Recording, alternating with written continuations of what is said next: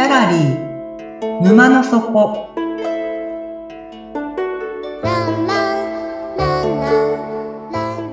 これは月に2回だけオープンする不思議なギャラリー沼の底で店主のオセアンと織りなす抽象画の世界のお話。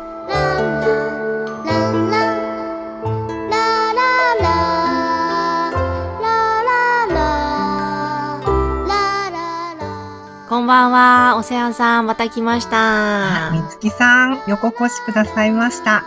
お待ちしてました。どうぞ奥にお茶とお菓子用意してますのでお上がりください。はーい、お邪魔します。はーい。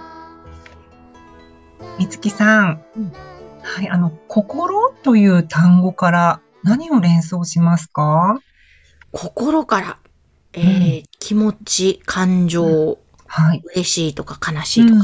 うん、うん。ね。なるほど。これ、もし同じ質問を街頭で、あの、インタビューしたら、どうでしょう？同じ答えが返ってくると思いますか？いやー、人それぞれ全然違う気がします。うん、きっと様々な答えが返ってきますよね。で、なぜそういうふうにですね、人によって答えがバラバラになってしまうのかというと、この心という単語、言葉の抽象度合いが高いからなんです。うーん。はい。私がですね、オセアンが心という単語をイメージするときはですね、あの、一般的な心理学という枠にはとどまらないんですけどもうん、一体だ、じゃあどういうイメージをするのかというと、まあ、目に見えるもの、うん。目に見えないことうん、とゴミとか石ころとか空気にも心があると言います。うん。うん、心がないところは一つもないし、一かけらもないんです。はい。はい。で、あの、それと同様に、動きですね。動きがないところも一つもないんですよ。はい。この三色ボールペンにも、まあ、パソコンにも動きがあるんです。はい。はい。つまり、心と動きはイコールだということなんです。はあ。え、その動きってのはよく聞く波動とかそういうことも含まれてるんです含まれますね。へえ。はい。動きのお話、多分もっとこの後していくことになると思うんですけども、今日はですね、心と動きの関係性をちょっとお話ししたいと思います。はい、お願いします。はい。で、その最初に質問した心っていう単語を使うと、まあ、いろんなイメージが出てきて、いろんな解釈が出てきて、まあ、いろんな人が思う心っていう、あの、いう単語、説明があると思うんですね。うんで、そうなるとちょっと難しくなってしまうんですよ。で、動きということになると、これパターンがあるんですね。へえ。うん。だから、イメージしやすくなるんです。うん。はい。なので、今日は動きということをちょっと一緒に見ていきたいと思います。ありました。はい。では、動きの世界に海藻があるってご存知ですか？え、あ、ごめんなさい。今一瞬海藻、海の海藻かと思ったら、じゃあ、あの、こういう、海いいですね。癒されますね。海藻ですね。この階段の層。階段のそうです。はい。えそうなんです。動き階層がある。動きに階層があるんですね。え、わかんない。なんだ？初めて聞きました。そうですね。うんはい。じゃあ、その階層のことをですね、あの、次元、dimension と言ったりするんですよ。ほうほう。はい。まあ、2D とか 3D とかって言いますよね。うんうんうん言いますね。はい。はい。で、前回のお話で地図のことを話したんですけどうも、んうん。あの、まあ、だから3次元立体は 3D になる。3 dimension、3D になるわけですね。でうんうん二次元の、まあ、面、絵の世界、あとは二次元って言ったらよくアニメとか、ね、うん二次元って言ったりしますけども、その平面の世界は、あの、2ディメンション、うん。いますよね、二次元。はい。えっと、前回地図の点の位置を確認するときに、うん。縦横高さの、あの、立立体三次元の世界から二次元の世界、一次元の世界、そして目的地のゼロ次元、点の世界っていう風に、うんこう高い次元からどんどん低い次元に降りていったんですけども、はい。今回ちょっと動きのお話しするときに、あの、それでは分かりにくいので、今回はね、低い次元から高い次元に向かって登っていきたいと思います。はい。はい。えまず、だから一番低い次元ってゼロ次元の点。点の世界。ここはね、動くことができません。うん、うん。はい。シンプルです。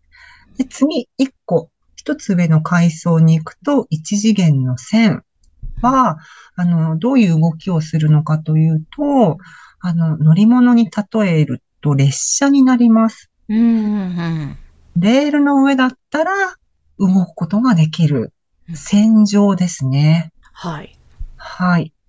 で、その一次元のもう一つ上の階層の二次元の平面になるとうん、どういう動きができるのかというと、乗り物で例えるならば、車とか船とか、まあ、平面上、縦横無尽に移動することができるんですね。はい。はい。で、さらに上の立体になると、じゃあ今度どういう動きができるようになると思いますか？うーん。ええ縦横無尽でプラス、あ、上下？ああ、上下です動き。そう、上下運動が今度できるようになるんですね。これ、乗り物で例えるならば、飛行機とかヘリコプターとか、まあ、ドローンとか、そんなイメージでしょうかね。あわかりやすい。はいうん。で、ただこれ人に例えると、うん生まれたばかり0歳の時って自力で移動できないですよね。うん。はい。だけど、1歳、2歳、3歳って成長するに従って、こう、子供の移動範囲がどんどん広がっていってしまって、まあお母さんは大変な思いをするかと思うんですけども、そんなイメージおで、いいと思います。はい。はい。うんというわけで、1次元から3次元は乗り物でうん、あとは人の成長で例えられるので、イメージしやすかったと思うんですけども、まあ0次元、うん。ね、ギャラリー、沼の底がある ゼロ次元点の中ですよ。うん。そこをですね、さらっと流してしまったので、もうちょっとその点の動きの世界をイメージ、掘り下げてみたいと思います。はーい。はい。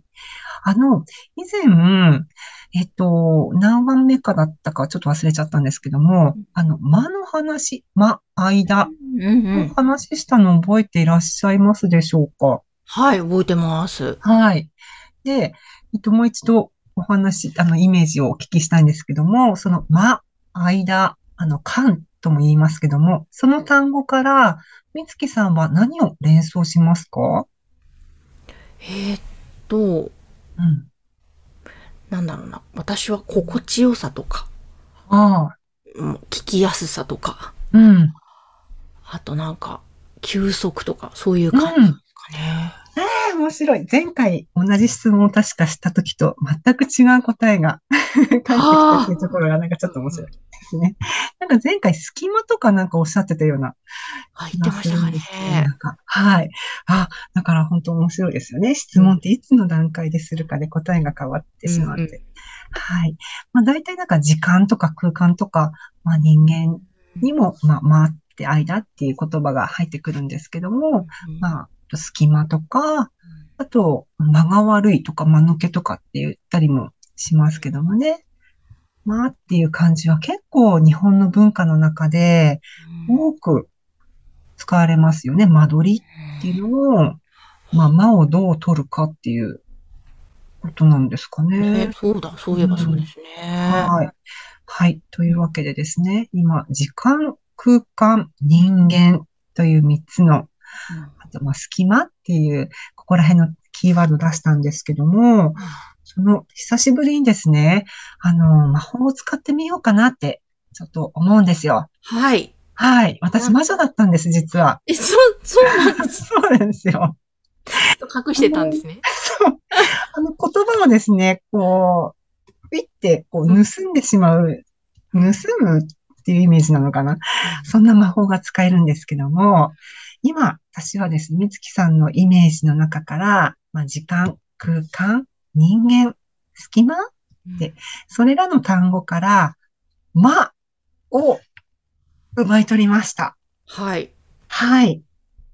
どんなイメージですかね？奪い、間が取られた後に残された。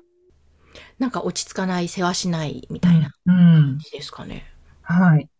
まあ、例えばじゃあ空間から間が取れ、取られたら？え、狭くなるみたいな。狭くなる。はい。はい。じゃあ狭くなってそこに隙間があって、その隙間から間も取ったらどうなりますかね？え、なんか、いられなくなる感じですかね？いられなくなる感じ。はい。はい。この間を取った世界、隙間が1ミリもない世界。うんえ、じゃあそこでは、どうでしょうね。そこにいるイメージしてもらいたいんですけども、身動きできるスペースすらないんですよ。うん。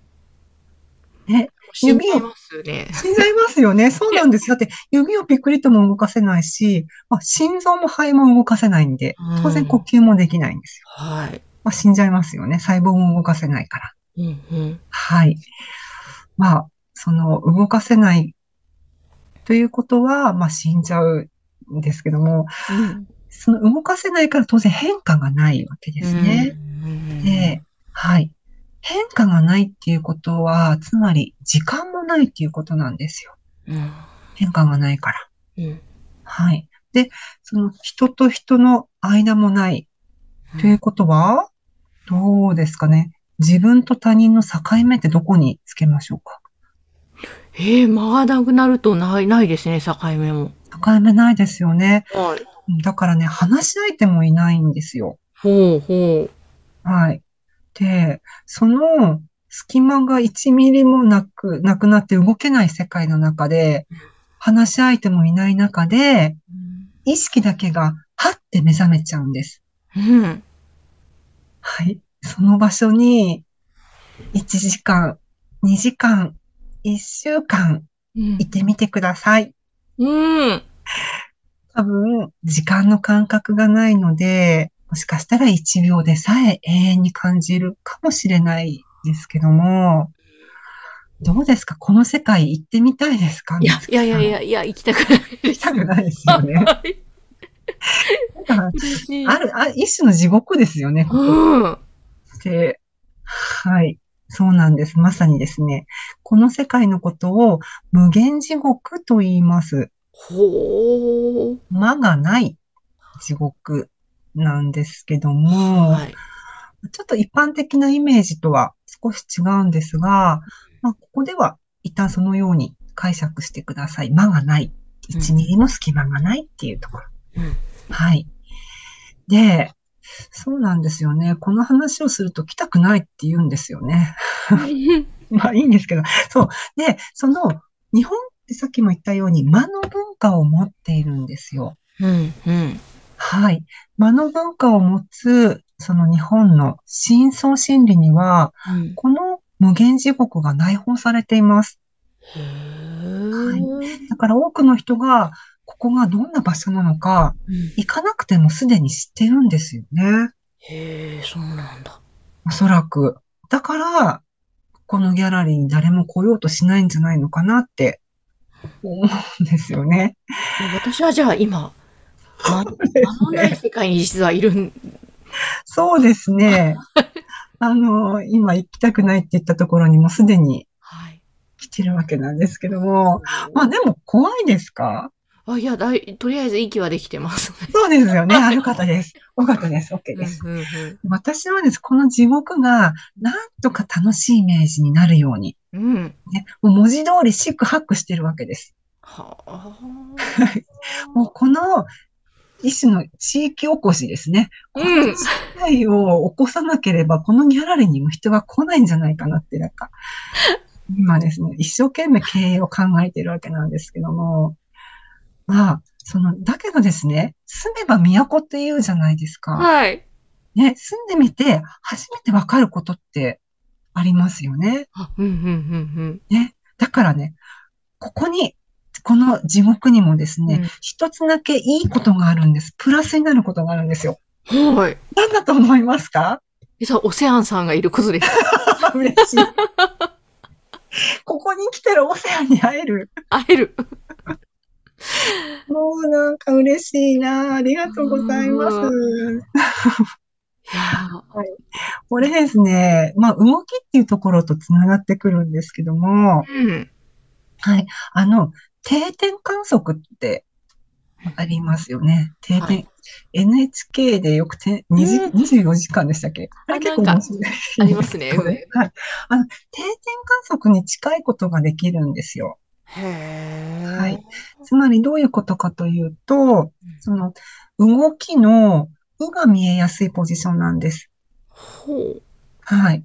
で、それが最初の心とつながってくるんですけども、動きのうが見えるっていうことはどういうことかというと、それはつまり、心の出発、出発の心が見えてくるっていうことなんです。はい。何のこっちゃっていう感じかもしれませんが、はい、わかんない。はい、わかんないですよね。いや、いいんです、いいんです。あの、うん一回ここに住んでみればわかるので、ぜひ、あ の、地域おこしも兼ねて、月さん、ここにお家を作ってみてはいかがでしょうか？じゃあちょっとそれぐらいの覚悟で。はい。でも、も迷い込んでるので。はい、そうですね。もう迷い込むんじゃなくてあ、定住してほしいですね、ここわに。かりました。ちょっぜと。ひ、お考えになられてください。はい。はい。この続き、えーそろそろ閉店の時間なので、また別の機会にしましょうか。あまたお願いします。えー最後に終わる前にですね、えー一つだけお知らせがあります。はい。はい。あのー、ワークショップをですね、ちょっとやってみようかなって思っています。お、オセアンさんがワークショップですか？はい。あリアルあ、リアルかな？ちょっと、あの、オンラインになるかなと思うんですけども、えっ、と、来年の2023年の2月あたりに、えーやってみようかなって思うので、えーぜひ、このお話を聞くだけでは、どうしても伝えきれないところを、えーワークショップでやりたいと思うので、えー気になる方、このホームページですね、画家メンタルのホームページの方に、えーお問い合わせください。はい、わかりました。では、眠って目が覚めたら新しい世界が待ってますよ。今日はこれでおしまいにします。はい。はい、おやすみなさい。おやすみなさーい。